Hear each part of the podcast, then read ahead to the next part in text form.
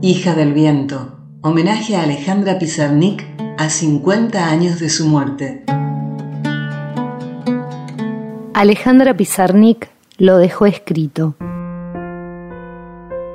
No quiero ir nada más que hasta el fondo. Esas palabras se encontraron en su departamento porteño el día de su suicidio, el 25 de septiembre de 1972. Tenía 36 años y una obra inmensa en prosa y en poesía, que influyó con potencia a las siguientes generaciones literarias. 50 años después de su muerte, los feminismos reivindican la figura de esta escritora que irrumpió en la escena pública desde lo más íntimo. Interpela a los feminismos de hoy casi como una bandera. Marina Cavaletti, poeta y fundadora del ciclo Brote Poético. Ella fue una adelantada a su época, tanto en su actitud personal como en su poética, y para eso Basta leer una entrevista que realizaron en la revista Sur y que se publicó a principios de los años 70, cuando le preguntaron si creía que la mujer debía tener los mismos derechos que el hombre, ella respondió, la mujer no ha tenido nunca los mismos derechos que el hombre, debe llegar a tenerlos, no lo digo yo, y para eso cita al poeta Rambaud, que habla de la servidumbre de la mujer y que cuando eso se acabe, la mujer va a ser poeta también. Más adelante, en esa misma entrevista, le preguntan si las leyes que rigen el control de la natalidad y el aborto deben estar en manos de la iglesia y de los hombres que gobiernan o bien de las mujeres. Y ella responde, esa pregunta hace referencia a un estado de cosas absurdo, cada uno es dueño de su propio cuerpo, cada uno lo controla como quiere y como puede. Es el demonio de las bajas prohibiciones quien amparándose en mentiras morales ha puesto en manos gubernamentales y eclesiásticas las leyes que rigen el aborto.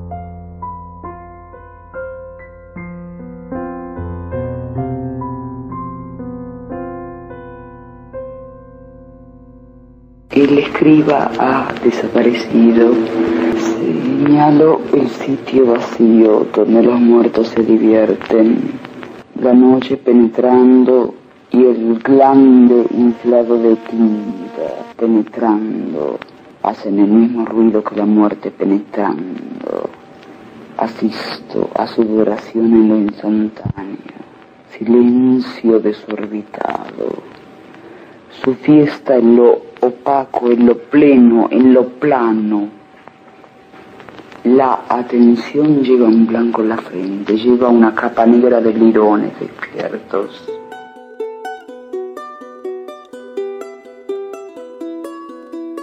La impronta de Pizarnik es universal. Fronteras adentro, tres poetas argentinas la celebran. Explicar con palabras de este mundo que partió de mí un barco llevándome. María Belén Aguirre, poeta y editora tucumana. Estamos en presencia de un poema en el que Alejandra Pizarnik pone en escena la dificultad de dar cuenta de una sensación de partida y de muerte, valiéndose de un lenguaje prosaico, de un lenguaje cotidiano. Este pequeño artefacto llamado poema bien podría leerse a la luz del número dos, dos mundos, este, el nuestro, y aquel, el de la poesía, y dos Alejandras, esta subjetivada que se ve ir y aquella objetivada que se ha ido. Dos mundos, dos lenguajes, dos Alejandras un espacio en el tiempo para la reflexión acerca de la ausencia. Una mirada desde la alcantarilla puede ser una visión del mundo. La rebelión consiste en mirar una rosa hasta pulverizarse los ojos.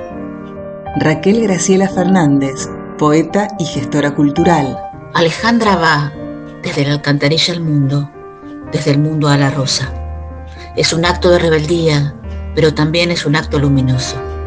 La alcantarilla un lugar oscuro y el mundo limpiando de alguna manera esa oscuridad para que ella pueda llegar a la rosa y pulverizarse los ojos y hacer un acto de rebeldía y un acto de amor hacia el poema.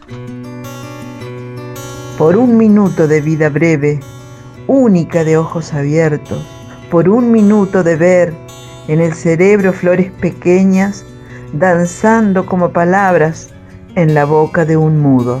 Ernestina Elorriaga, poeta residente en Córdoba. Ella es Alejandra, ella habita su propia muerte, ella es su vida que explicamos a través de su obra y su obra la comprendemos a través de su vida.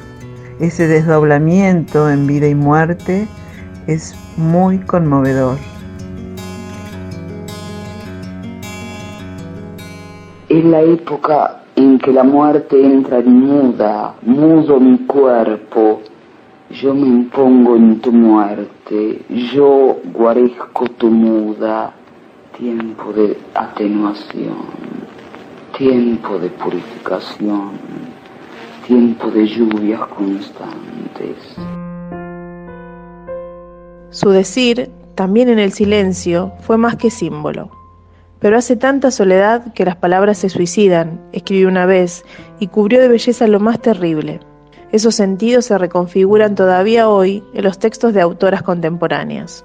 Las huellas pizarniquianas que aparecen en la poesía de hoy tienen que ver tal vez con ese arco que la poeta recorría de la oscuridad a las sombras, con ese habitar los bordes, preguntarse por la infancia, por el lenguaje, que son de alguna manera temas universales. Marina Cavaletti, poeta y fundadora del ciclo Brote Poético. Creo que, mm, por supuesto, hay un eco de su influencia en poetas como María Negroni, como María Belén Aguirre, como Irene Gruz, Alicia Genovese, incluso también en las poetas de los 90, como Andy Nachón. Creo que es inevitable que la poesía de Pizarnik repercuta en sus contemporáneas en el momento en que convivían con ella y en las generaciones venideras. Es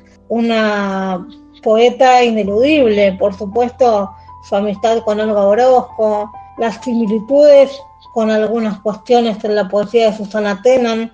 Creo que Alejandra Pizarnik interpela al día de hoy incluso las generaciones de poetas más actuales. No tiene vencimiento, es una poeta infinita en el sentido más completo de la palabra.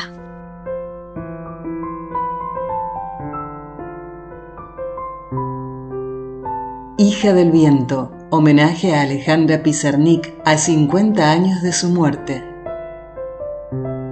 Realización, Celeste del Bianco, Marina Cavaletti y Romina Rufato. Edición, Matilde Murúa. Locución artística, Carla Ruiz.